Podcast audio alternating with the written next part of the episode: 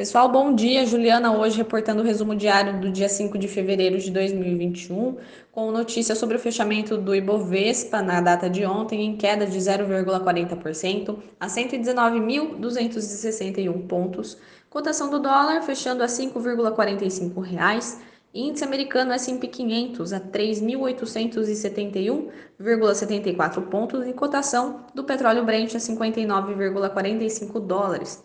A gente começa falando aí é, com o Noticiário Brasil sobre a nova possibilidade de pagamento de parcelas do auxílio é, emergencial no Brasil. O ministro Paulo Guedes afirmou ontem à noite, após se reunir com o presidente do Senado, Rodrigo Pacheco do DEM, que estuda a possibilidade, caso necessário, de continuar com os pagamentos do auxílio emergencial. A ideia do ministro da Economia é que a nova versão do programa seja apenas para metade dos beneficiários de 2020 cerca de 32 milhões de pessoas, e que a sua prorrogação venha acompanhada de alguns compromissos com a agenda fiscal. Ainda ontem, Pacheco e Lira traçaram um cronograma para a reforma tributária. A ideia é ter o relatório apresentado até fevereiro para concluir a aprovação em até oito meses em outubro. A Câmara inclui na pauta da semana que vem três temas que têm atraído atenção a autonomia do Banco Central, que ainda precisa ter a urgência apreciada antes de ir à votação, o texto que trata do superendividamento e restringe limites para o crédito consignado e a conclusão da lei cambial.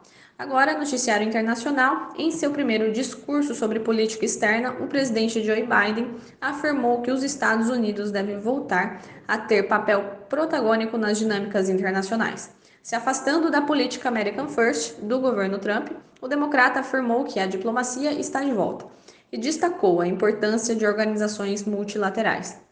Apesar da diferença de tom com seu antecessor, Biden reforçou que os Estados Unidos devem continuar adotando uma linha dura com a China sobre seus ataques aos direitos humanos e abusos econômicos.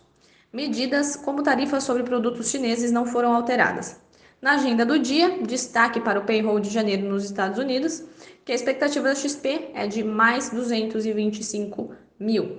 Esse foi o noticiário de hoje. Qualquer dúvida, qualquer questionamento, pode entrar em contato com a gente. De antemão, já desejo um ótimo final de semana a todos.